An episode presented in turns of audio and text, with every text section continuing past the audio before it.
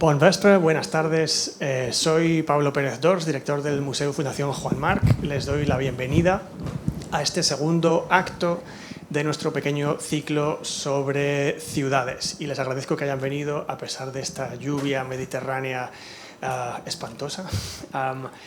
Comenzamos este ciclo que hemos organizado a invitación del área de Cultura y Bienestar Social del Ayuntamiento de Palma, que nos propuso hace unos meses sumarnos a su iniciativa de participar en la Bienal del Pensamiento. Um, y de los muchos ejes temáticos que nos propusieron, nos interesó de manera especial el tema de la ciudad. Para ello hemos contado ayer con eh, Carlos García Delgado, que también va a hacer de hilo conductor a este pequeño ciclo, y eh, hoy tenemos a otro invitado, Andrés Rubio. Um, entonces, bueno, tenemos eh, en primer lugar tendremos una, una, presentación de Andrés y después un coloquio entre Andrés y Carlos, al final del cual también podremos hacer preguntas de, del público. Eh, les, les, pido que las hagan a través del micrófono para que puedan escuchar las preguntas también las personas que nos están siguiendo en directo a través de Canal Mark o nuestro canal de YouTube. Y presentaré brevemente a nuestros invitados de hoy. Eh, Carlos, que muchos pudieron escuchar ayer, es eh, licenciado en arquitectura y doctor en ingeniería industrial por la Universidad Politécnica de Cataluña. Eh, ha sido arquitecto y urbanista desde su carrera que comienza en, en 1972. Eh, ha, durante muchos años ha impartido la asignatura de proyectos en la Escuela Técnica Superior de Arquitectura de Barcelona. También ha sido profesor en los grados de máster y de doctorado en la Escuela de Ingeniería. Y entre sus eh, proyectos como eh, urbanista se encuentran los eh, planes especiales de ciudades con centros, histórico, centros históricos de ciudades como Málaga y nuestra ciudad, Palma. Eh, ha publicado también estudios sobre vivienda tradicional mallorquina y otros muchos temas. Buenas tardes, Carlos. Gracias por estar aquí otra vez y haber aceptado tan amablemente nuestra invitación. Y nuestro segundo invitado de hoy, Andrés Rubio, es eh, periodista, licenciado en, periodismo por la Universidad Complutense.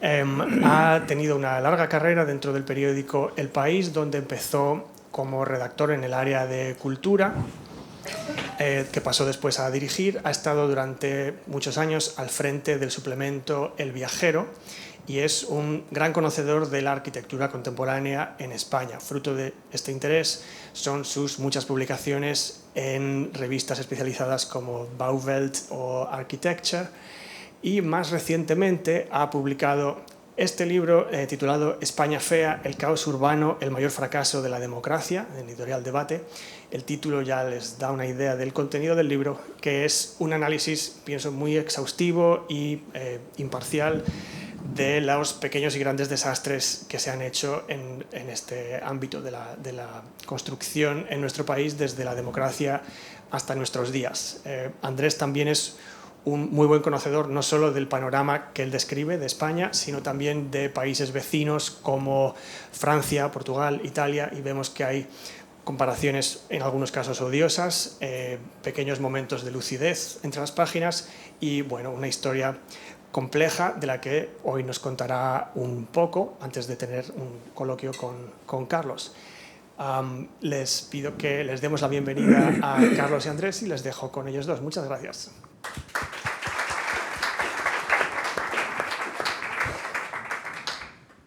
Eh, muchas gracias, Pablo. Muchísimas gracias a la Fundación Marc por eh, haberme incluido en este ciclo. Muchas gracias, eh, Carlos, por la presentación, por estar aquí con, apoyando este acto.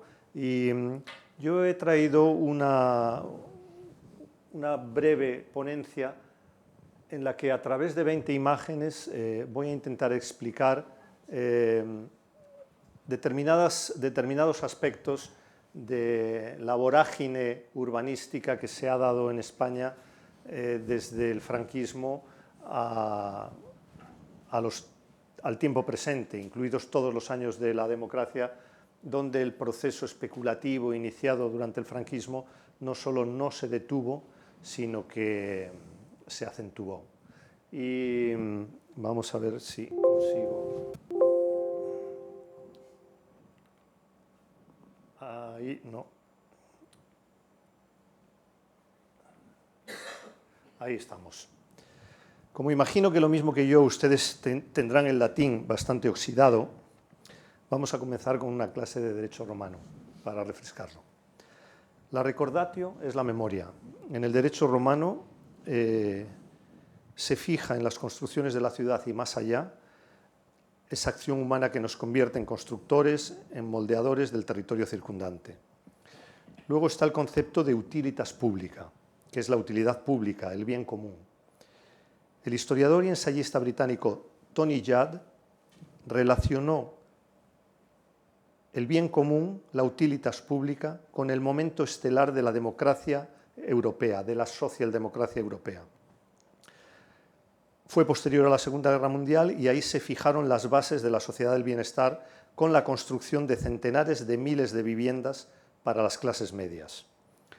Ese ideal socialdemócrata, según Tony Judd, es de carácter moral y cultural. Con una brillantez asombrosa, Judd no relaciona ese ideal con el marxismo, sino con lo que él llama la característica mezcla de finales del siglo XIX de autoconfianza cultural sustentada en el imperativo de comprometerse con el perfeccionamiento de lo público. Quedémonos con este concepto, el compromiso con el perfeccionamiento de lo público. Y por último, el decor urbis, el decoro urbano. Pocas vías mejores para lograr el bien común. Quería ahora eh, traer a colación una carta que en 1976, hace ahora 46 años, el presidente de Francia, Valéry Giscard d'Estaing, envió a su primer ministro, que entonces era Jacques Chirac. Eh, dos conservadores, no eran dos ecologistas radicales. Giscard se queja de los errores arquitectónicos, de la degradación del paisaje y la invasión de la periferia de pueblos y pequeñas ciudades por edificios desordenados. Y le hace un llamamiento a su primer ministro contra el afeamiento de Francia.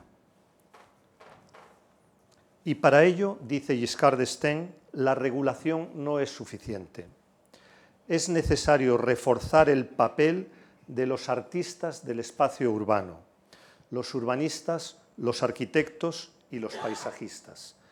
Es decir, Giscard hace un llamamiento para que no nos olvidemos de que los profesionales de la arquitectura deben estar en la primera línea del poder. Algo que no ha ocurrido en España, porque España no siguió ni adaptó el modelo francés, sino que adoptó el modelo importado de Estados Unidos, un modelo desregulado, entregado a la iniciativa privada, donde la tutela del Estado en la configuración del espacio público queda inferiorizada e incluso despreciada, y donde claramente se favorece la corrupción al no existir un cuerpo de arquitectos y urbanistas del Estado como el de Francia, donde los altos funcionarios independientes lideran la planificación del territorio francés. Un año antes, en 1975, también Giscard d'Estaing creó el Conservatorio del Litoral, que es un organismo financiado por el Estado que salva tramos de costa de las garras de los promotores comprando los terrenos colindantes con el dominio marítimo terrestre. Han conseguido ya, en todas estas décadas, recuperar un 15% de la costa francesa, unos 1.600 kilómetros. Comenzamos así eh, siguiendo un cauce de luces y sombras que nos van a acompañar en nuestro pequeño viaje por la doble cara de España a través de 20 imágenes. Y comenzamos por las sombras. El fotógrafo francés Henri Cartier-Bresson definió como el instante decisivo ese momento en el que apretando el disparador de su cámara Leica lograba conseguir un anhelo, el de capturar la esencia total dentro de una sola fotografía capturar alguna situación que estuviera en trance de desenvolverse frente a sus ojos. Esta fotografía de Pedro Armestre, por su dinamismo, creo que se ajusta a ese término acuñado por Cartier-Bresson, el instante decisivo. Una lancha de los ecologistas de Greenpeace surca el mar Mediterráneo con un claro mensaje, demolición ya. Al fondo aparece una estructura de arquitectura basura. La arquitectura basura es esa especie de desparrame de unas tipologías edificatorias poco o nada pensadas y repetidas, da igual la forma topográfica a la que se adaptan. En este caso, un hotel levantado sin ningún respeto por el paisaje, inacabado y a pie de playa, en Carboneras, Almería. Es el Algarrobico. Los activistas pintaron de negro la fachada de esa mole para que afloraran dos palabras, negro sobre blanco, hotel ilegal. Se trató de una acción performativa de carácter político. Yo la considero como una forma de depurado arte contemporáneo. Ese negro sobre blanco y esas dos palabras, hotel ilegal. Esta fotografía está mostrando no solo el compromiso de los ecologistas españoles en su lucha contra la especulación de carácter delincuencial que ha destruido y afeado la mayor parte de la costa española, sino también la ausencia de un plan estratégico del Estado que impida que los ayuntamientos y comunidades autónomas puedan favorecer con las licencias proyectos así. Aquí se condensa la tríada que ha definido el ataque salvaje al territorio español. Especulación caótica, corrupción política e incultura. Un miembro del Tribunal Supremo que estudió el caso del Algarrobico lo calificó como galimatías jurídico. El hotel sigue ahí, impasible, más de 15 años después, sin que se vislumbre el cauce para su derribo. Más de 15 años después de esa imagen del Algarrobico, las espadas de Damocles de hormigón siguen ahí. En 2020 los españoles estábamos encerrados en nuestras casas a causa de la pandemia, pero no una empresa gallega que sigilosamente actuó en la playa de la Tejita junto al aeropuerto del sur en la isla del Tenerife.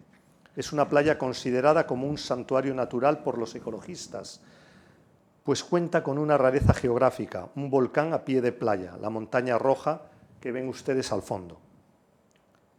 He citado con toda intención el hecho de que la empresa fuera gallega, pues Galicia es la comunidad autónoma donde mayores estragos ha hecho el feísmo.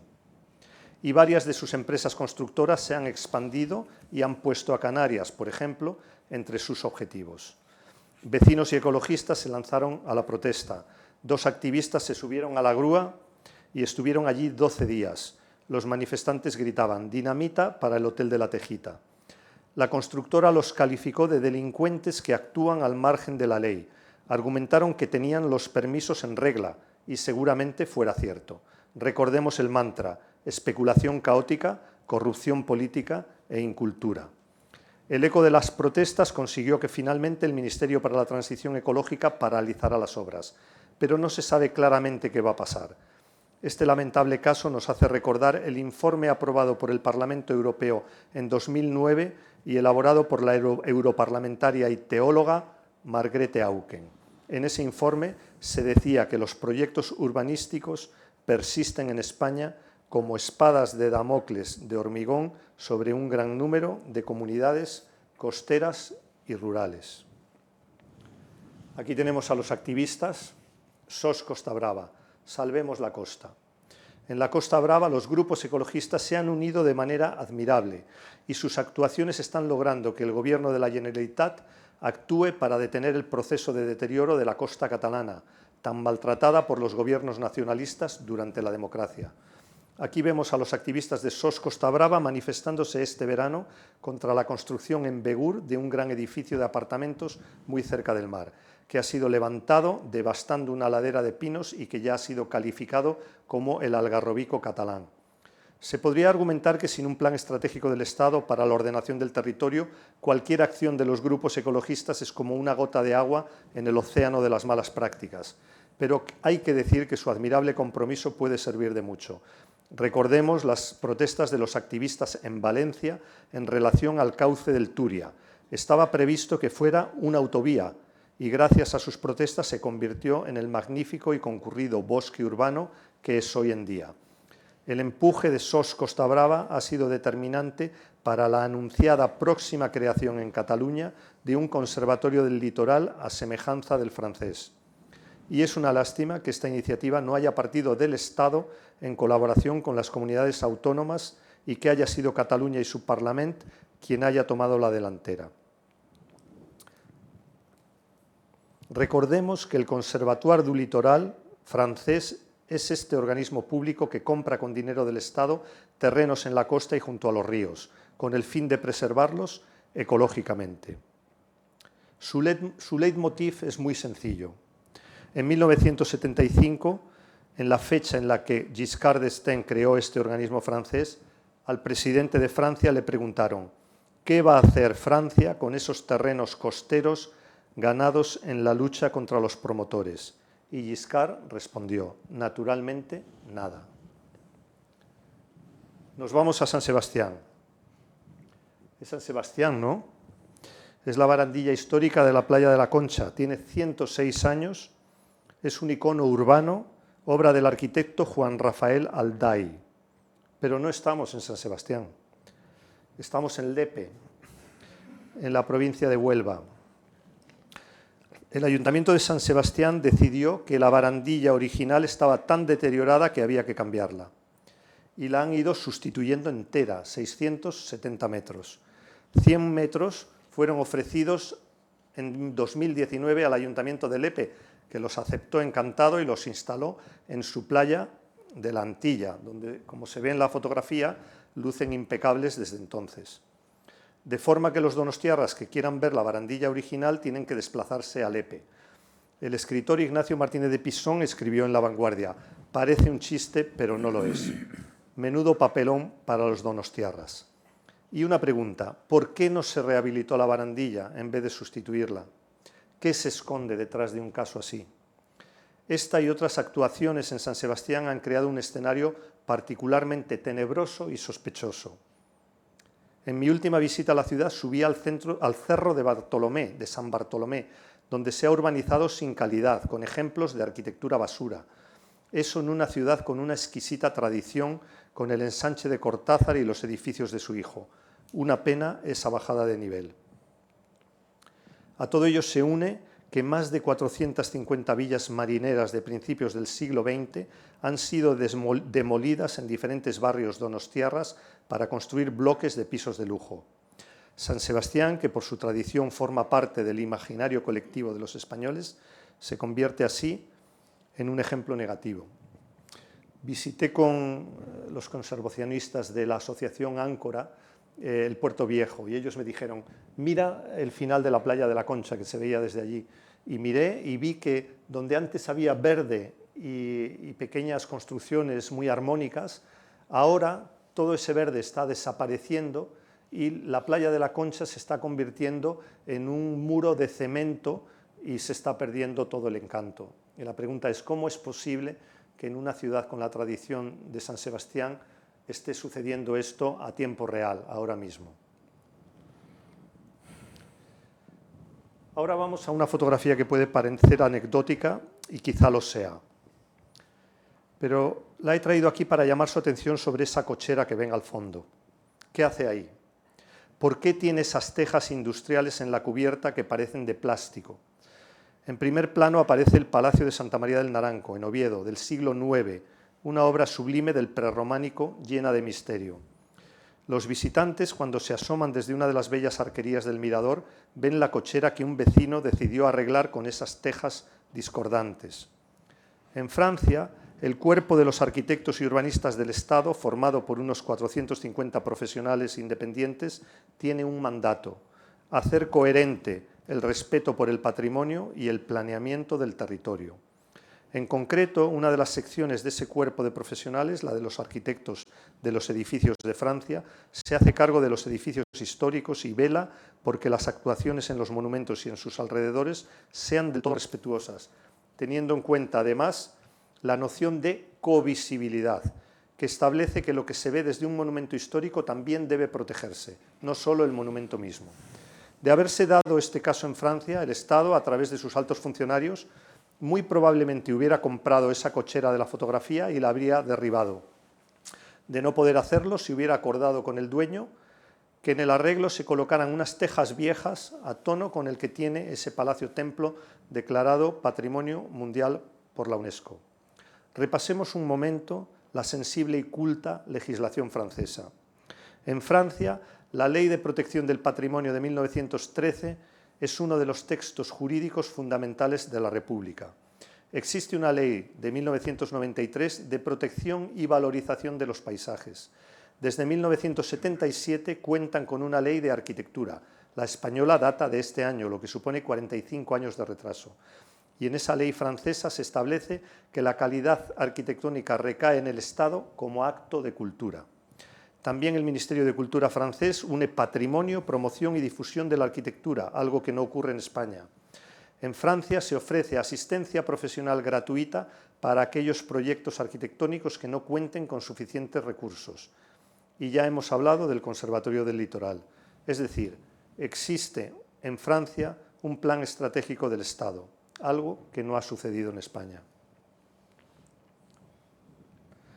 Antes hablábamos de las sospechosas actuaciones urbanísticas en San Sebastián y eso mismo está ocurriendo en tiempo real en Bilbao, donde continúan destruyéndose fábricas y edificios históricos del ensanche de la ciudad.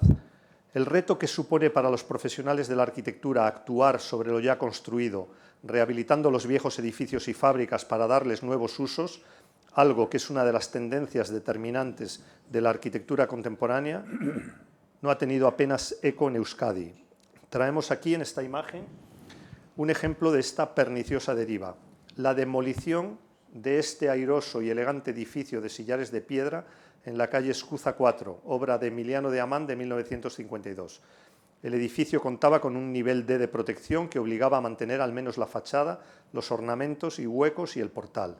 Pero la Comisión de Patrimonio del Ayuntamiento aprobó en 2018 su derribo. Solo hubo un voto en contra. La Asociación Vasca de Patrimonio Industrial y Obra Pública lleva años librando una frustrante batalla para que se preserven y rehabiliten edificios de especial simbología en la memoria de los ciudadanos vascos, en línea con las principales ciudades europeas. El derribo reciente más lamentable en 2020 fue la mítica fábrica de bienes de equipo Babcock Wilcox, de 1918 que llegó a tener 5.250 empleados. Con estas turbias actuaciones, principalmente en el área metropolitana de Bilbao, desaparece la memoria obrera y de la inmigración y a cambio se genera un espacio, la mayoría de las veces sin cualidades, muy poco estimulante. Vamos a otra foto icónica de Manuel Casamayón, el fotógrafo logró descubrir con su cámara lo que los poderes de la ciudad de Madrid no querían que se supiera. La imagen deja al desnudo un caso terrible de fachadismo a unos metros de la Puerta del Sol. Fachadismo significa ahuecar edificios dejando la fachada intacta y arrasando el interior. En la fotografía se aprecia cómo se vaciaron seis edificios contiguos que albergaban algunos de los más valiosos interiores de la arquitectura bancaria de la ciudad de finales del siglo XIX y principios del XX, entre ellos las históricas sedes del Banco Hispanoamericano, declarado bien de interés cultural, y del Banco Español de Crédito, incoado como bien de interés cultural. Todo para crear el Centro Canalejas, abierto a finales de 2020, una serie de apartamentos y tiendas de lujo en los que se les tiende la alfombra roja a los supermillonarios del mundo. Según la Asociación Madrid Ciudadanía y Patrimonio, no se había producido una mayor destrucción patrimonial en la capital desde el franquismo. El escritor británico Ian Sinclair, magnífico cronista, autor de una veintena de libros sobre Londres, y que se ha sentido horrorizado por la deriva de desregulación y deterioro especulativo de la capital británica, condensó este fenómeno en una frase magistral. El dinero en exceso, harto de su estatus de magmafia de mala reputación no blanqueada, está sediento de solidez y sustancia. En Mazarrón, Murcia, el arquitecto Miguel Fisac construyó su casa de vacaciones. Para los admiradores de la obra de Fisac, entre los que me encuentro, se trata de una de sus mejores obras. Cuatro rotundos volúmenes que se descuelgan alegremente por la ladera y que los vecinos enseguida bautizaron como la cajonera. Pero la propiedad cambió de manos y otros arquitectos intervinieron sobre el magnífico proyecto de FISAC. ¿Cómo es posible que se atrevieran a hacerlo? ¿Cómo es posible que estropearan de esta manera un proyecto tan singular? Herman Melville escribió un cuento, Bartleby el escribiente, en el que el protagonista repite una frase, preferiría no hacerlo. Los arquitectos y las arquitectas y cualquiera que se enfrente a un dilema ético deberían repetírselo para sus adentros. En este caso hubiera sido del todo necesario. Preferiría no hacer una chapuza de este calibre.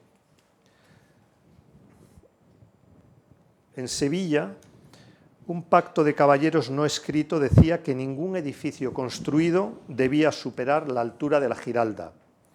En Filadelfia, Estados Unidos, pasaba algo parecido. Ningún edificio tenía que superar en altura el sombrero de William Penn, el fundador de la ciudad, cuya escultura corona el edificio del ayuntamiento. Pero Filadelfia no resistió la fuerza de la trama de intereses del mercado inmobiliario y el ayuntamiento acabó viéndose rodeado de vulgares rascacielos que sobrepasan el sombrero del fundador. En Sevilla ha ocurrido algo parecido. Pese a las protestas de los activistas que se autodenominaron Túmbala, la torre de 180 metros del anodino arquitecto César Pelli fue levantada con la complicidad de las principales fuerzas políticas y económicas, empezando por un alcalde socialista que puso en 2007 la primera piedra. El crítico de arquitectura británico Rowan Moore escribió que ante los intentos de levantar rascacielos en las ciudades históricas, la única respuesta sensata es, casi siempre, no. Si se fijan en la imagen de la izquierda, Mojácar en Almería es un pueblo que se une a la tierra y modela sensualmente una colina un pueblo espectacular que en los años 60 comenzó a ser víctima de una expansión turística especulativa en la que se despreció su extraordinaria calidad topográfica. El arquitecto Bernard Rudowski avisó de que las casas mostradas en la fotografía fueron demolidas, o lo están siendo, para hacer espacio a aparcamientos, hoteles, bloques de apartamentos y villas proyectadas en un estilo falsamente vernáculo. En la imagen de la derecha puede observarse cómo está ahora Mojácar. Han desaparecido casi por completo las reminiscencias moriscas, con esas casas encaladas de formas cúbicas. Es una pena, porque ha triunfado el marbellensis y sus ventanas con arcos, los bloques especulativos mal compuestos, el batiburrillo de construcciones falsas y vulgares sin congruencia, ni riqueza compositiva, ni autenticidad se esfumaron las resonancias africanas y esa simplicidad y armonía existentes, lo que Merleau-Ponty llamaba la espacialidad antropológica, un rasgo de valor espiritual conectado con el mito. Si se fijan, el pueblo de la foto antigua está tan arraigado a la montaña que el espacio duda de quién es quién.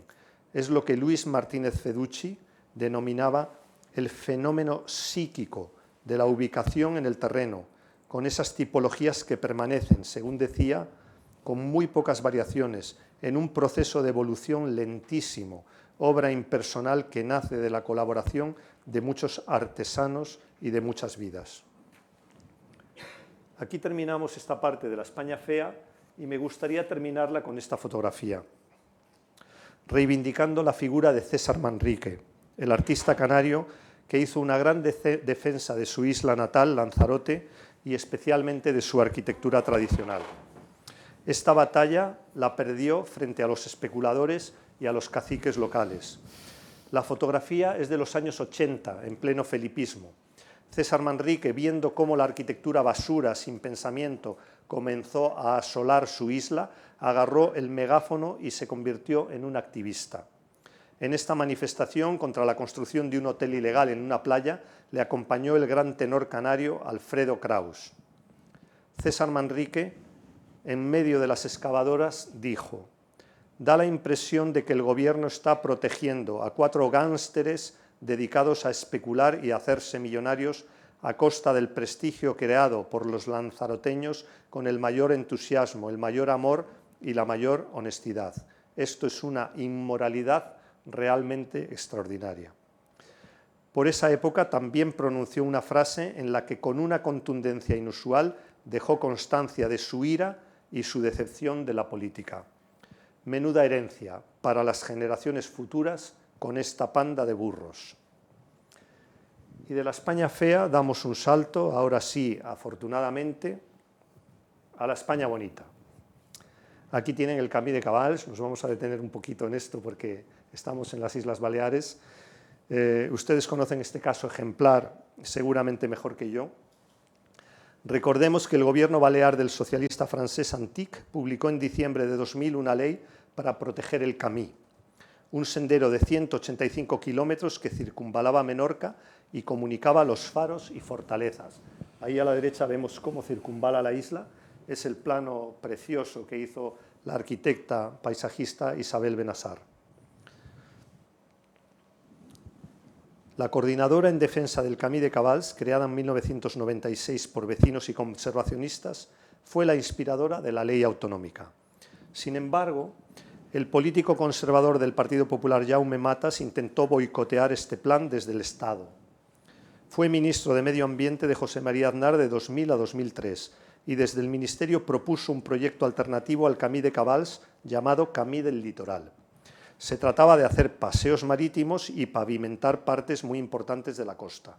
La organización ecologista Greenpeace habló de excavaciones, pavimentaciones instalaciones de infraestructuras en sistemas dunares y otros despropósitos ambientales, despreciando la existencia del Camí de Cabals. Los menorquines dijeron, no, gracias. Jaume Matas, procesado por 12 delitos, acabó en la cárcel en 2014 por corrupción política. Los menorquines no quisieron perder ese patrimonio.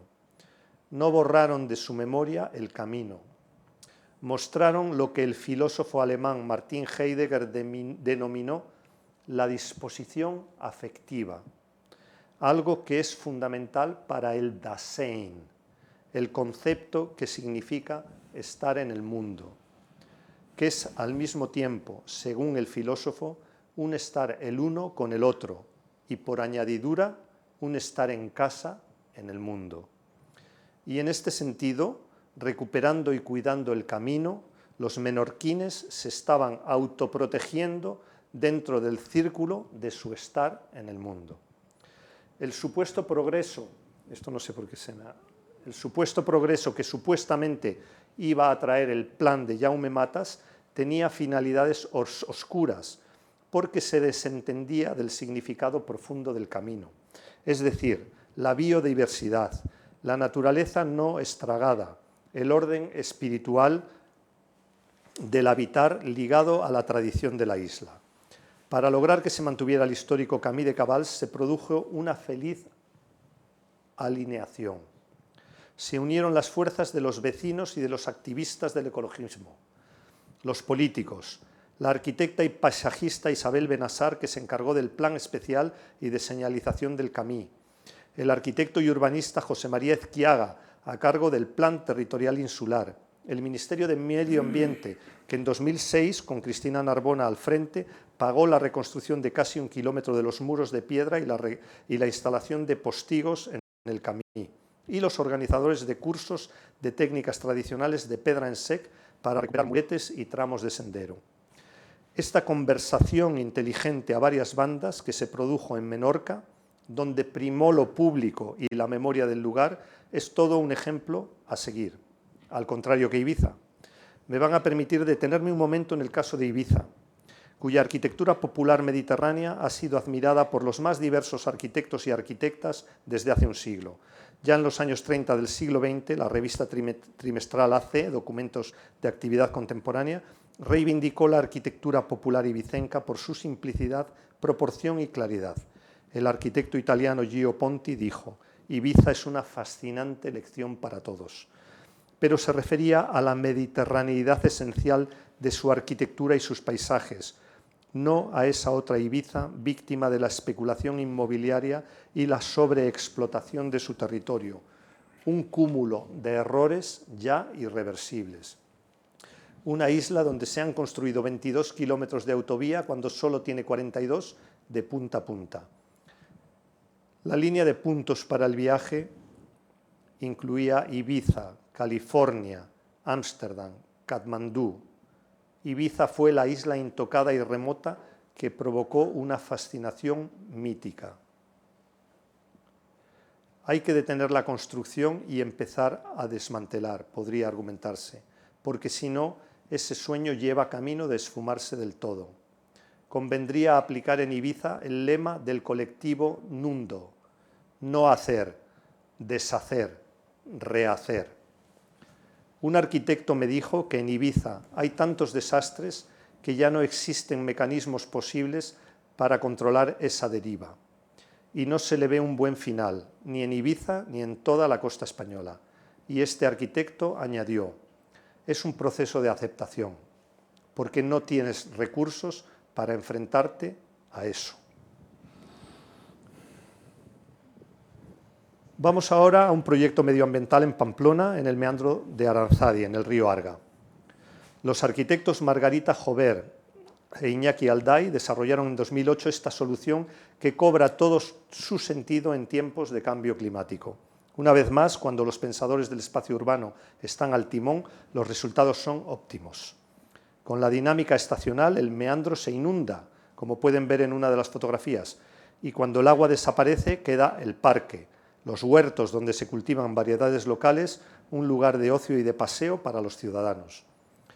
Los propios arquitectos lo explican en la memoria del proyecto diciendo que quisieron recuperar el dinamismo del meandro trabajando con la vegetación, la fauna y la hidráulica.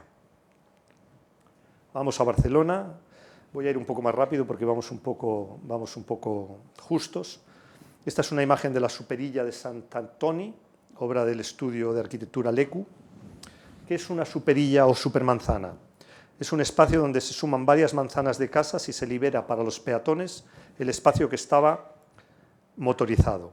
En estas unidades urbanas mejora la calidad del aire, la gente se relaciona más y comparte más y el comercio de proximidad se consolida. Su creador, Salvador Rueda, fue fundador de la Agencia de Ecología Urbana de Barcelona y desarrolló este proyecto en el marco de un taller con todas las escuelas de arquitectura de Barcelona, donde los alumnos y alumnas participaron en el primer proyecto que les encargó el ayuntamiento. Todo esto refleja las cualidades de Laboratorio Urbano de Barcelona, un ejemplo de ciudad donde la calidad formal, la urbanidad de la arquitectura y el factor medioambiental son los hilos conductores de su desarrollo. Un ejemplo para las, demás ciudades españolas. El éxito de las superillas se resume en dos titulares de periódicos. El New York Times tituló Lo que Nueva York puede aprender de Barcelona. El Guardian, por su parte, tituló Las supermanzanas al rescate. El plan de Barcelona para devolverles las calles a los residentes.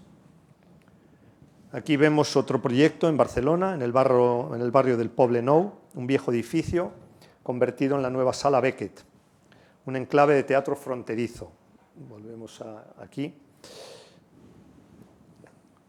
Los arquitectos Eva Prats y Ricardo Flores consideraron que a pesar de haber sido abandonado el edificio, sus paredes estaban todavía cargadas de historia y emociones que el proyecto podía incorporar.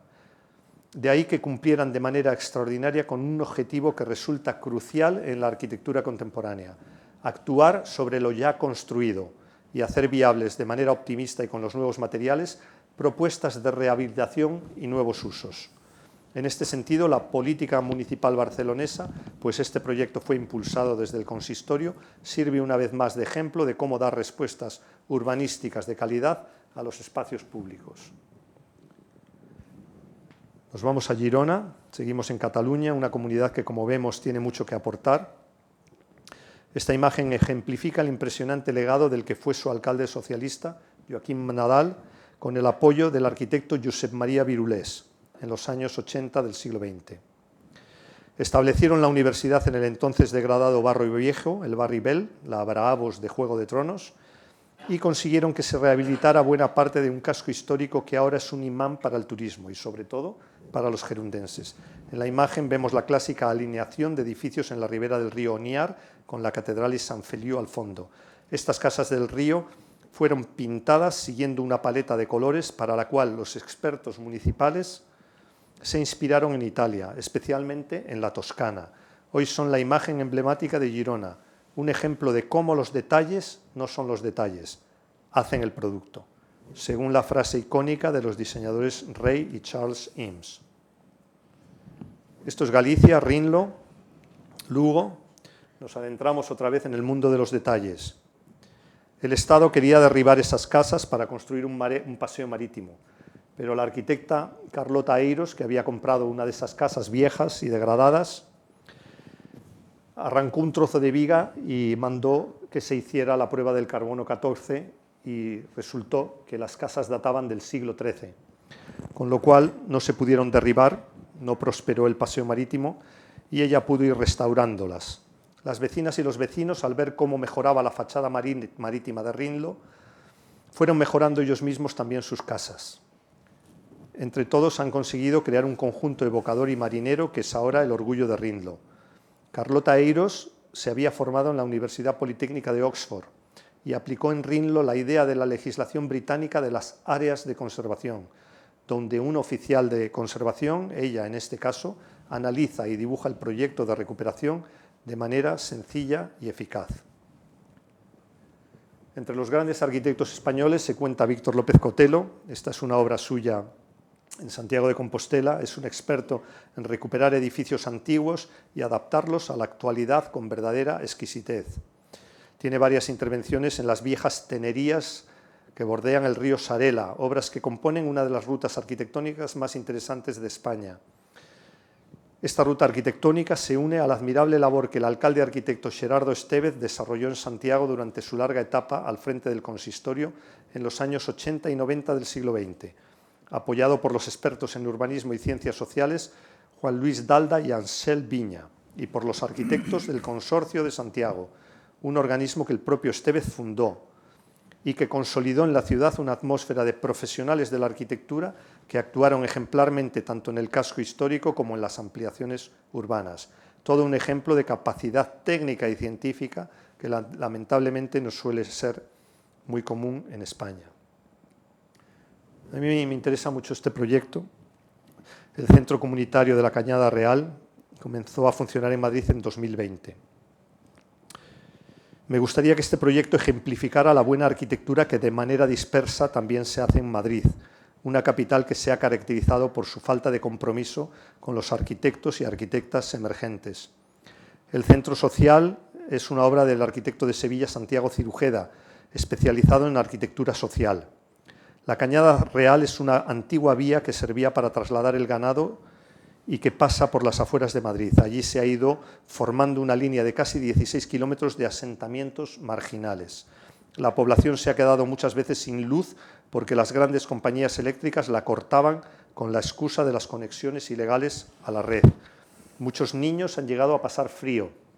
Santiago Cirujeda hizo un llamamiento a la gente para construir el centro sociocomunitario. Hubo más de mil voluntarios, habitantes de la propia barriada y estudiantes de arquitectura y de diseño, y también presos de una cárcel cercana que habían vivido en la Cañada Real y que sintieron así que trabajaban para la comunidad y para sus propias familias. La construcción guiada por Santiago Cirujeda y su oficina llamada Recetas Urbanas, el ensamblaje con prefabricados, la apropiación de todo tipo de materiales que pudieran tener algún uso en la construcción del centro son los principales rasgos y logros de este proyecto, que además resulta estéticamente muy agradable. Todo un triunfo en la arquitectura del día a día, una ideología arquitectónica para los más desfavorecidos. Vamos un poco más rápido. Eh, esto es Valverde de la Vera, esta es eh, la mirada de otra arquitecta, Marina Fernández Ramos.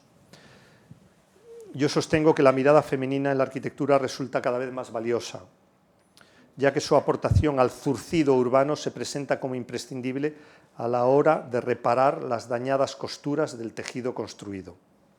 Cada verano se tienden sobre las calles de Valverde de la Vera estos parasoles de ganchillo tejidos con hilos de plástico reciclado, que representan patrones asociados a la zona, desde dibujos de los trajes regionales a invenciones de las tejedoras, especialmente mujeres, pero también algún hombre. Tejiendo la calle se llama esta iniciativa. Marina Fernández Ramos explica que en el proyecto se unen la cooperación entre mujeres de distinta ideología, se visibiliza, un trabajo textil al que nunca se le quiso dar categoría de arte completo y hay una parte ambiental con el reciclaje de las bolsas de plástico. Y finalmente está la parte arquitectónica, una instalación efímera que tiene una utilidad, la de dar sombra. Veamos ahora la otra cara de la moneda a Mojácar. Antes nos hemos referido a cómo en Mojácar faltó un equipo de profesionales consciente de la naturaleza orquestal de los procesos de conservación y de su vulnerabilidad. Sin embargo, en Vejer de la Frontera, en Cádiz, un pueblo también blanco, también con resonancias moriscas y aclimatado a una colina, se consiguió en muy buena medida que creciera con coherencia. Fue gracias a un alcalde, Antonio Morillo, de la Unión de Centro Democrático, el partido centrista del presidente Adolfo Suárez. Fue alcalde 15 años y consiguió que Vejer de la Frontera sea hoy un ejemplo. Como observan en la fotografía, es un pueblo que, siendo bastante grande, ha conseguido que se mantenga la uniformidad, que los huecos de ventanas y puertas sean armónicos siguiendo el viejo patrón de rectangularidad del caserío.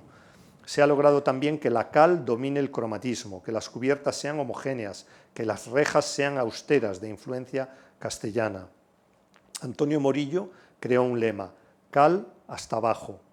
Así logró que se eliminaran los zócalos antiestéticos, y que lloviera la cal por todo el pueblo, como él así lo expresó bellamente, llover cal. Y al tiempo se iba fijando el código genético del pueblo en el cuidado de las viviendas, no solo por fuera, sino también por dentro, en la elección de los materiales y en el respeto por la topografía. La fuerza de la actuación de Antonio Morillo fue tal que sus sucesores han mantenido su legado y con una característica que debería ser la tónica general en España y que sin embargo aún nos sorprende. Y es el hecho de que sus sucesores en la alcaldía han pertenecido a los diferentes partidos políticos, el Partido Andalucista, el Partido Socialista y el Partido Popular. En esa continuidad y en ese respeto hacia el legado recibido, quien sale ganando es la ciudadanía, los habitantes de Vejer y los visitantes asombrados ante las resonancias moriscas, mudéjares del preservado caserío vejeriego. Todo lo que acabamos de ver sirve para reivindicar, una vez más, la necesidad de un plan estratégico del Estado en la ordenación territorial, probablemente creando un ministerio muy poderoso que estructure esta dimensión tan compleja de la realidad española. Y es hora de reivindicar a los arquitectos y a las arquitectas en su papel de leales servidores públicos incorporándolos al debate y a la primera línea del poder. Muchas gracias.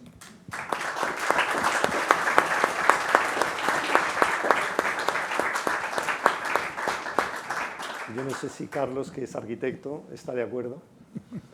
Bueno, eh, yo lo, primero que tengo que decir de Andrés Rubio es que me parece una persona eh, valiente, valiente, porque el libro este que tengo aquí en las manos, España Fea, eh, hay que reconocer que pocos eh, periodistas se habrían atrevido a hacerlo y pocos arquitectos nos habríamos atrevido a hacerlo. Es decir, eh, claro, yo la primera pregunta que se me ocurre, viendo todo el desastre, porque claro, estos ejemplos como Vejer, menos mal que existe Vejer, porque eh, en fin, es un, es, un, atisbo de esperanza el que exista Vejer y alguna otra ciudad que tú citas en el libro como Pontevedra o Vitoria, donde se han hecho las cosas bien. Pero realmente eh, la primera pregunta que se me ocurre eh, hacerte es que, mm, primero de todo, este desastre, porque no creo que se le pueda llamar de otra manera, es decir, el desastre que está aconteciendo en España, en otros sitios del mundo también, pero yo creo que de Europa quizá España es de los sitios donde la actuación de los arquitectos y los urbanistas es más violenta. La pregunta es si tú crees, si tú crees, y, y espero que me contestes con absoluta sinceridad, si tú crees que la cosa tiene algún remedio. Yo recuerdo que citas una frase de Oriol Boigas en la época previa a las Olimpiadas del 92.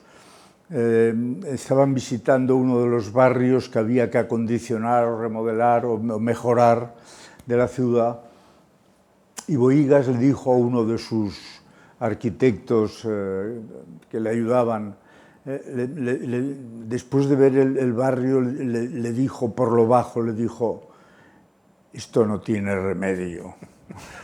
Entonces yo no sé si esta apreciación de Boigas es aplicable, generalizable al conjunto del país. Podría Boigas también, pobre murió por desgracia, pero podría estar diciendo ahora también esto no tiene remedio o sí le ves un remedio. Yo sí le veo un remedio porque soy una persona optimista. Es verdad que el fenómeno es incontrolable, es un fenómeno global, pero de pronto hay ejemplos de países que lo han intentado controlar y en buena medida lo han logrado. Yo me canso de repetir el caso de Francia, porque creo que ellos lo han articulado de la, mejor manera posible dentro de lo que cabe, porque el fenómeno es tan incontrolable que incluso para ellos es muy difícil eh, contenerlo. Sí, lo que pasa es que, como tú bien has citado, Giscard, pues ya en los años 70 se dio cuenta, cosa que aquí también nos dimos cuenta algunos, pero poco caso nos hicieron. Pero Giscard, claro, era el presidente. O sea, ojalá que hubiéramos tenido un presidente eh, que se hubiera dado cuenta y que, como él, hubiera tenido la capacidad y la decisión para tomar esas medidas que él tomó. Pero claro, es que eh, si en, los años 70 en España se hubiera iniciado un, proceso de crear instituciones y crear mecanismos capaces de contener la avalancha que se nos venía encima, ahora no estaríamos hablando quizá de la España fea como no hablamos de la Francia fea.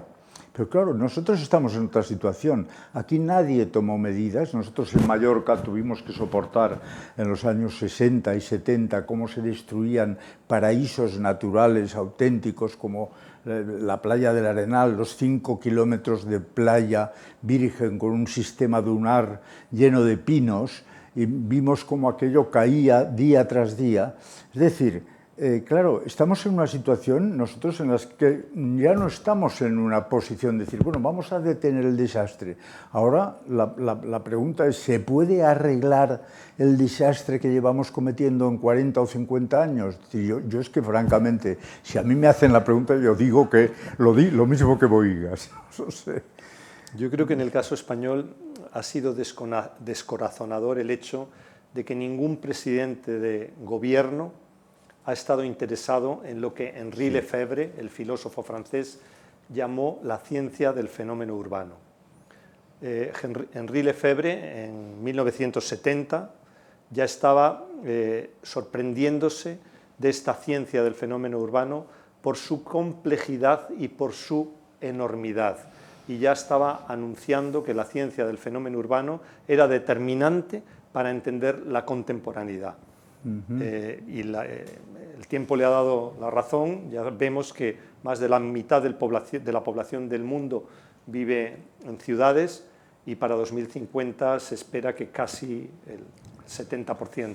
Sí, yo entre los culpables que tú apuntas en el libro y que has hecho mención también en tu charla, que, que, son primero los políticos, luego los promotores especuladores, eh, luego están los arquitectos, evidentemente, y luego citas a los abogados como personajes de alguna manera siniestros que han ocupado puestos en la administración, ministerios y que han sido eh, personas más preocupadas por generar eh, decretos y leyes y, ordenanzas.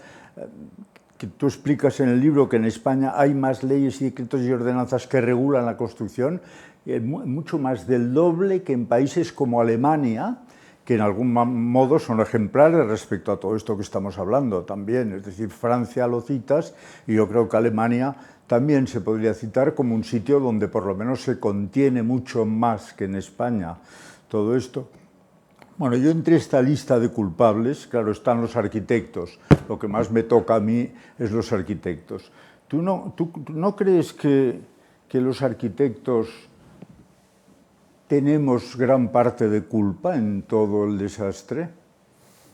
Yo creo que el, poder del bloque inmobiliario es tanto y la incultura es tan profunda que yo intento no eh, eximir a los arquitectos de la responsabilidad que también tienen. O sea, yo creo que ellos también han sido, se han visto desbordados por el tsunami urbanizador, digamos. ¿no? Y en los años 50 eh, y 60, Jane Jacobs, una activista americana que, frenó la especulación de Nueva York en un momento dado en el que se quería hacer una autovía en Washington Square y ella salió con otras mujeres allí a detener ese proceso y venció en, ese pequeño, en esa pequeña batalla. Jane Jacobs se dio cuenta ya en ese momento del carácter delincuencial del bloque inmobiliario. Y, entonces yo creo que los arquitectos, los profesionales de la arquitectura, no han podido con eso tampoco, lo mismo que los ciudadanos tampoco han podido con ello. Es, es muy fuerte.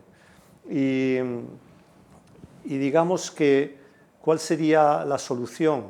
Eh, yo creo que, que, desde el Estado y que desde el poder eh, se tomen las riendas para, para crear un, una atmósfera en la que los arquitectos y las arquitectas eh, se, sean mimados y no sean despreciados. Mm. Parece, parece que lo que se quiere es que los arquitectos no den la lata, que no, que no se acerquen a la obra, que no molesten, cuando son leales servidores públicos que están haciendo una labor tan importante como participar en la configuración del Estado porque es el espacio público, porque es el territorio, porque es, en definitiva, el país en el que vivimos. ¿no? Sí, lo que pasa es que hay un momento en que eh, los arquitectos estamos frente a un proyecto que viene determinado por los parámetros que marcan las ordenanzas municipales y la ley del suelo en general, en fin. Es decir, dentro de este corsé que impone la legislación, el arquitecto tiene bastante libertad para ir por un camino o por otro. Y lo que yo veo que está pasando es que cuando llega un turista a un centro histórico cualquiera, un turista, un visitante, a un centro histórico cualquiera de una ciudad española, lo primero que hace es dirigir sus pasos al centro histórico. En cambio, la periferia no interesa en absoluto. La periferia, que normalmente es diez veces más grande que el centro histórico, no requiere ninguna atención, es decir, no, nadie está preocupado por ver qué pasa en la periferia y yo, yo añadiría que incluso se atraviesa la periferia procurando, procurando no, no mirar mucho hacia los lados, y de manera que uno se acerque cuanto antes al centro histórico. Este hecho, que me parece contundente, no daría que pensar que eh, el modelo a seguir no está en la periferia, sino en el centro histórico. ¿Cómo lo ves tú? Pues eh, posiblemente. Y a mí me interesa mucho este concepto de este colectivo madrileño que se llama Nundu, que es no hacer, deshacer, rehacer. Y hay una arquitecta en Barcelona que me parece también muy interesante, Itziar González Virós, que ella es más radical todavía. Ella dice que hay que parar la construcción, que España está sobreconstruida y hay que empezar a deconstruir. Y sobre todo hay que empezar a rehabilitar y a trabajar sobre lo ya construido. Por eso yo ponía este ejemplo de Víctor López Cotelo, que me parece un maestro, porque consigue en estos edificios de Santiago de Compostela utilizar la parte antigua, reconfigurarla con edificios totalmente contemporáneos y en una simbiosis de la mayor armonía.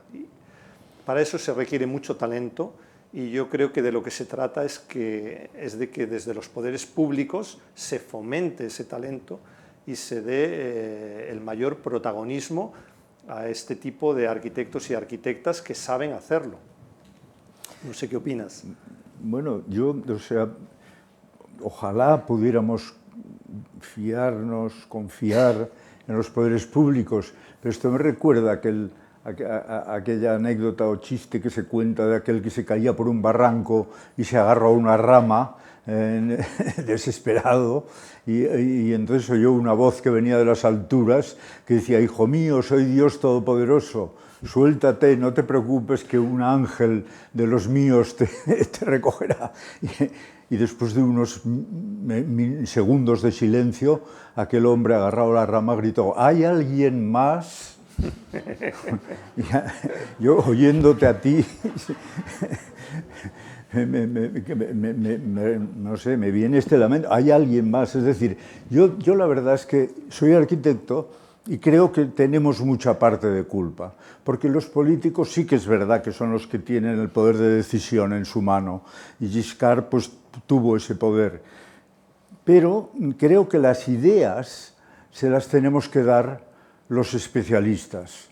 Y a, a, mi modo de ver, y tú lo criticas también bastante en el libro, dices, bueno, los colegios de arquitectos que han hecho, el Consejo Superior de Arquitectos que, que está haciendo, y, y, yo la verdad es que la, la, respuesta es que poco, poco o nada.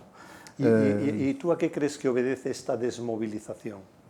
Bueno, obedece a un cierto... Primero podría ser a una prevención eh, que tenemos todos lógica, de no, no, atrevernos a criticar a nuestros compañeros. Es decir, entre bomberos no se pisa la manguera, ¿no?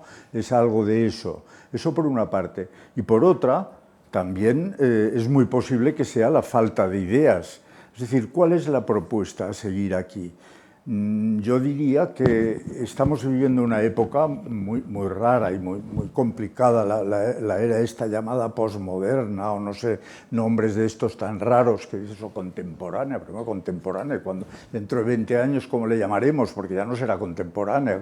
Entonces, yo, yo lo que estoy viendo es que hay una ausencia de modelo en la arquitectura, es decir, como pasa en la pintura también y, y quizá en la música popular hay una ausencia de referencias, es decir, eh, eh, este, este, esta veneración que hay por la innovación eh, permanente, es decir, cualquier arquitecto tiene que ser un genio, tiene que, en cada obra que hace tiene que demostrar que es original, que es novedoso, todo esto significa de alguna manera una falta de referencias. Aquí también citas una frase de Boigas que también decía esto, decía, falta un modelo, falta la referencia.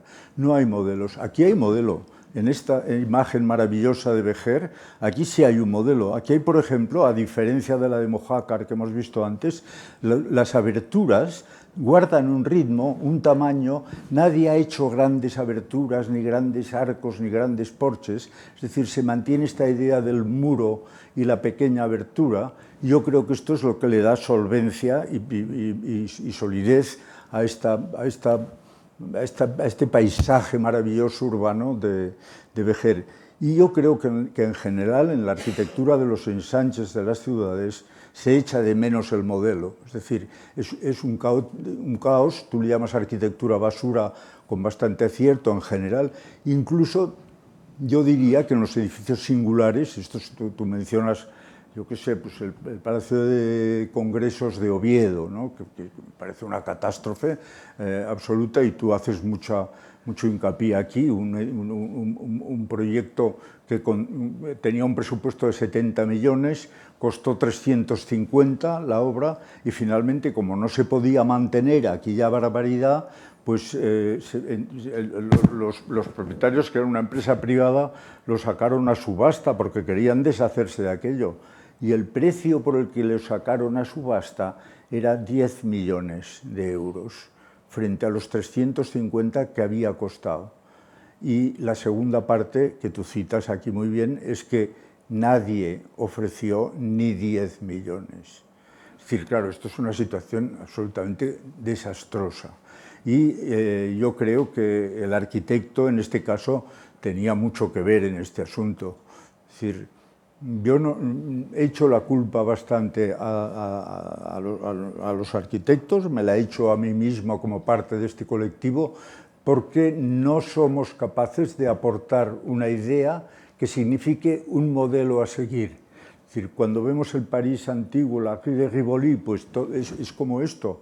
Eh, hay, un modelo ahí que se mantiene y, que le da una coherencia. También un símil que me gusta proponer es que una ciudad es como una orquesta de músicos. Una orquesta de músicos en la que cada arquitecto es un músico. Claro, si, si cada músico tiene su propia partitura y va por su cuenta, eh, lo que suena allí es un caos. Aquí no hay un caos, aquí hay armonía, porque hay una partitura. Esa partitura es la que yo he hecho en falta, que se proponga por el Colegio de Arquitectos de donde sea o por el Consejo Superior de Arquitectos. No la veo en ningún sitio, no sé si estás de acuerdo. Totalmente, totalmente. Y, bueno, me, me, agrada que hagas esa especie de auto, o sea, de, reflexión crítica, de autoinculpación, eh, aunque yo insisto una, vez en eximiros un poco de esa culpa en, el, culpa en el sentido de que creo una vez más que si no hay un plan estratégico del Estado no, no se hace nada, es imposible. Eh, si no hay una acción coordinada, no se hace nada. Y en España lamentablemente la Constitución de 1978 eh, cede las competencias en urbanismo a las comunidades autónomas, con lo cual la legislación estatal se multiplica por 17 y llegamos a ese momento que tú, al que tú hacías referencia, en que según se dice en España hay más de 100.000 reglamentos, leyes, ordenanzas entre las del Estado, las municipales, las de las comunidades autónomas, lo cual hace que todas esas leyes eh, eh, parezca que están hechas para ser infringidas. Es imposible cumplirlas. Y de pronto un país eh, como Alemania, que tiene un sistema parecido al de las comunidades autónomas español, como, con los Länder, resulta que tiene el doble de población y no llegan a 10.000 eh, leyes, ordenanzas, tratados. O sea, España tiene 100.000. Entonces, esta sobreabundancia lo que, lo que indica es la, la, la presencia increíble de los abogados y de la gente procedente del derecho que ha habido en la política española en las últimas décadas. Y, de pronto pues eh, todo se arma de una manera que es inextricable. O sea, esto del algarrobico, cuando un miembro del Tribunal Supremo dice que eso es un galimatías jurídico, pues lo está expresando muy bien a las claras. ¿no? Entonces yo no sé por dónde habría que empezar a reconducir eh, las cosas, pero desde luego se tiene que empezar a hacer debatiendo sobre todo esto y mirando a los países donde se ha hecho mejor. No óptimamente, porque esto es imposible, porque esta dinámica eh, de la construcción expansiva es incontrolable, pero por lo menos en esos países donde se ha intentado poner freno, que es Francia, que es Alemania, que es Austria, que son los países nórdicos, que es incluso Italia, que tiene un, es muy parecido también a España en cuanto a corrupción y desregulación. Lo ha, analizado maravillosamente Salvatore Setis, el profesor italiano. Eh, pero es verdad que incluso Italia tiene una tradición mucho más fuerte que, España, en la que nos podríamos mirar en ciertos aspectos buenos. Sí, yo creo que uno de los defectos que tiene este país llamado España es que no asomamos la nariz al exterior para ver y copiar las cosas buenas que hacen en otros países. Esto que tú has eh, mencionado muy bien respecto al urbanismo y a la arquitectura sería aplicable también, por ejemplo, a cosas todavía más elementales y más básicas como la educación. Yo sí no paro de preguntarme por qué el ministro de Educación no hace de una maldita vez las maletas y se traslada a Finlandia o a Inglaterra o a donde sea y se pasa unos meses allí aprendiendo cómo en otros países hacen las cosas mejor. Bueno, pues esto sería también aplicable al urbanismo y a la arquitectura y, no ocurre. Es decir, ese ministro de turno jamás hace las maletas y jamás aprende a copiar lo bueno que ya han hecho en otros sitios. Yo me atrevo en el libro a, hacer una especie de, tesis eh, que enlaza el modelo español con el modelo estadounidense. Y de pronto, en 1953, en pleno franquismo, el régimen estaba asfixiado por el aislamiento internacional. Y en ese momento eh, muere Stalin, eh, comienza la Segunda Guerra Fría y, es imperioso para los americanos el tener bases en España.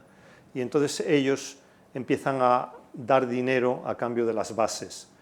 Y, de pronto el régimen empieza a, tener, a vislumbrar la modernidad. Esto lo ha estudiado muy bien Antonio Niño y otros especialistas.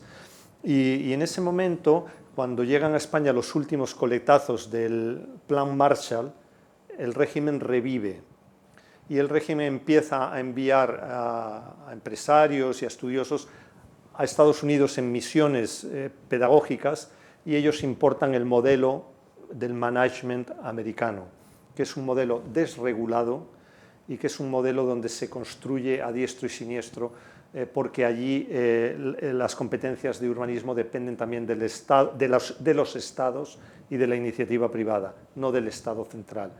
Entonces, digamos, esa importación del modelo americano en España, yo creo que es el que, generó esa expansión desregulada y favorecedora de la corrupción. Digamos que en España no se siguió el modelo francés, que eran nuestros vecinos y que es donde se hubiera tenido que mirar. De hecho, antes de la guerra civil, las misiones pedagógicas de la República y de antes de la República iban dirigidas sobre todo a Francia y Alemania y no a Estados Unidos, o no tanto.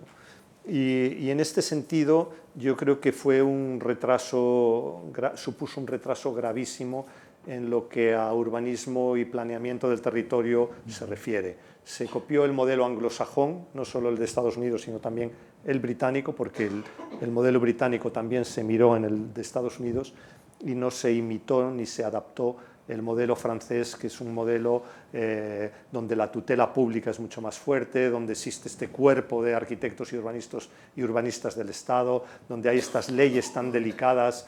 Hace poco eh, aprobaron en el Parlamento de Francia una ley sobre los paisajes en el que se protege el croar de las ranas y los rebuznos del asno, porque se quiere proteger también los sonidos del campo, y eso se protege por ley porque así es la cultura de los franceses y, mm. en ese sentido pues eh, España se queda un poco en, inferioridad de condiciones por muchas razones, ¿no? culturales, económicas. Para una vez que salimos afuera nos fijamos en el modelo equivocado. En el modelo equivocado, exactamente.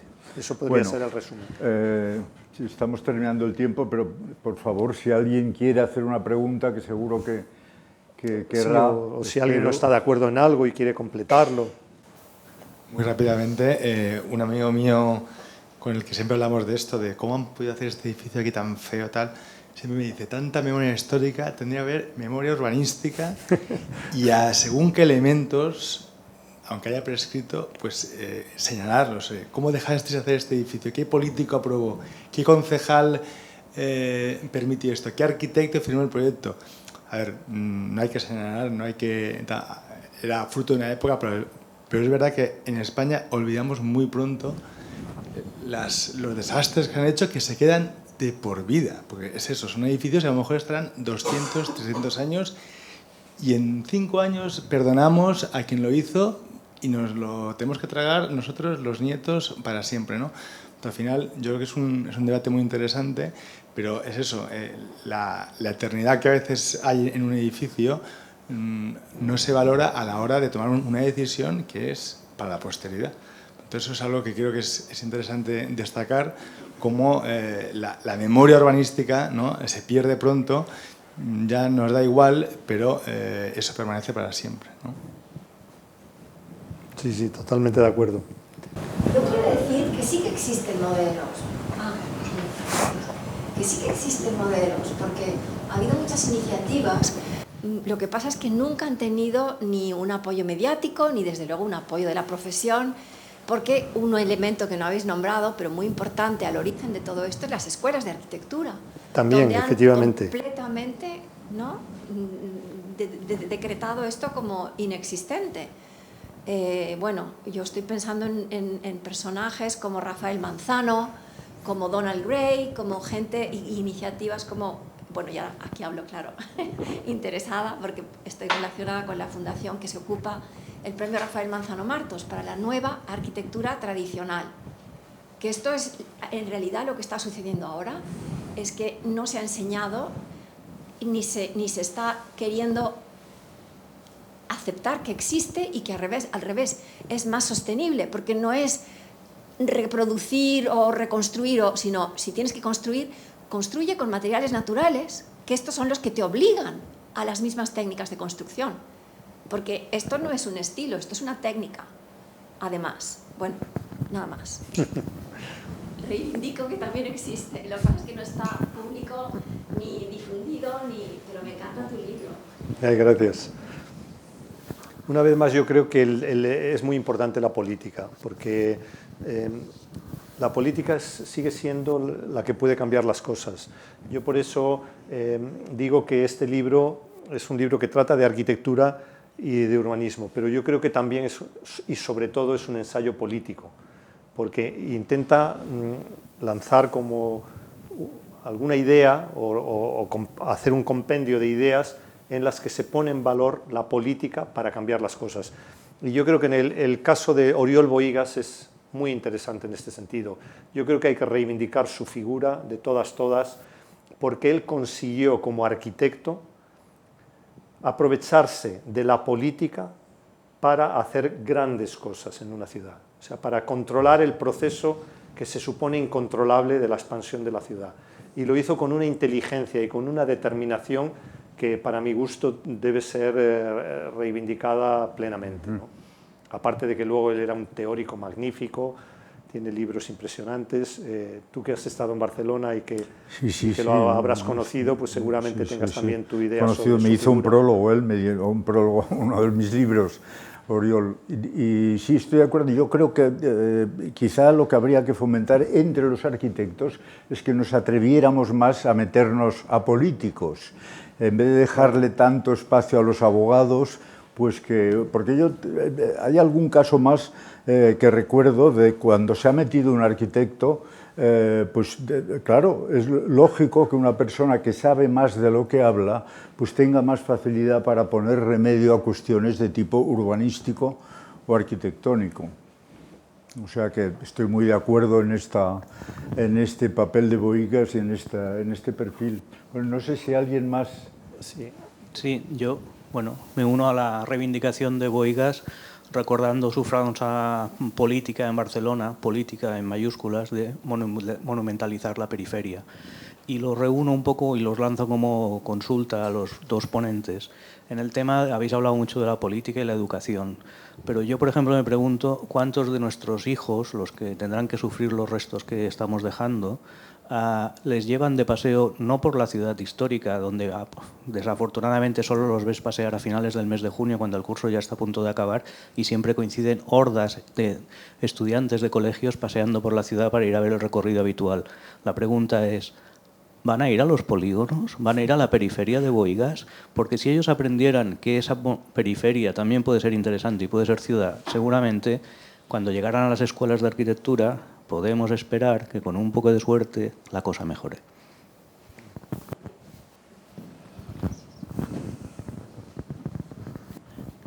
Hola.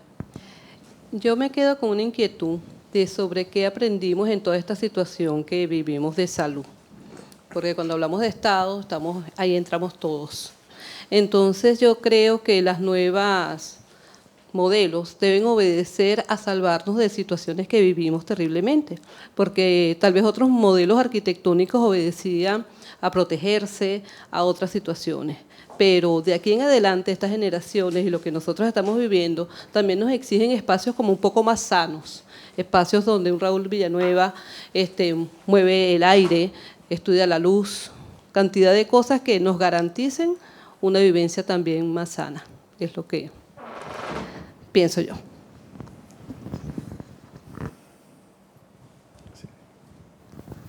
Muchas gracias por la conferencia, ha sido muy interesante.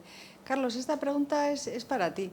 Eh, en relación con la responsabilidad de los, o corresponsabilidad de los arquitectos, eh, en, el, en el panorama actual, ¿cuál es el estado de la cuestión en cuanto a concienciación y diríamos un poco más si esto que estás comentando, si hay, si está más organizado, no te oigo muy si, bien. si están más organizados los arquitectos para, para, para, que- para, que, para que puedan ejercer eso, eso que tú hablabas, ¿no? de, de liderazgo, porque efectivamente detrás de un arquitecto que, es- que, tiene un, que tiene un discurso organizado, es mucho, va a ser mucho más fácil también movilizar a personas y con las el arquitecto y las personas podemos ir a los políticos y a las instituciones, ¿verdad? Entonces, ¿cuál es el estado de la cuestión? ¿Esto es una cosa que se comparte a nivel profesional? Mm, ¿Hay iniciativas en alguno de los colegios de arquitectos? Bueno, yo eh, creo que lo- lo- lo- Andrés propone, digamos, una estrategia más que parte del, del- del- del pico de la pirámide, es decir, de los políticos, de los Giscard de turno, y yo, en cambio, eh, estaba hablando más de un salir de la base de los arquitectos, que somos los que más soportamos, aunque parezca que somos los más culpables, también somos los más pacientes porque notamos más todos los desajustes que se producen.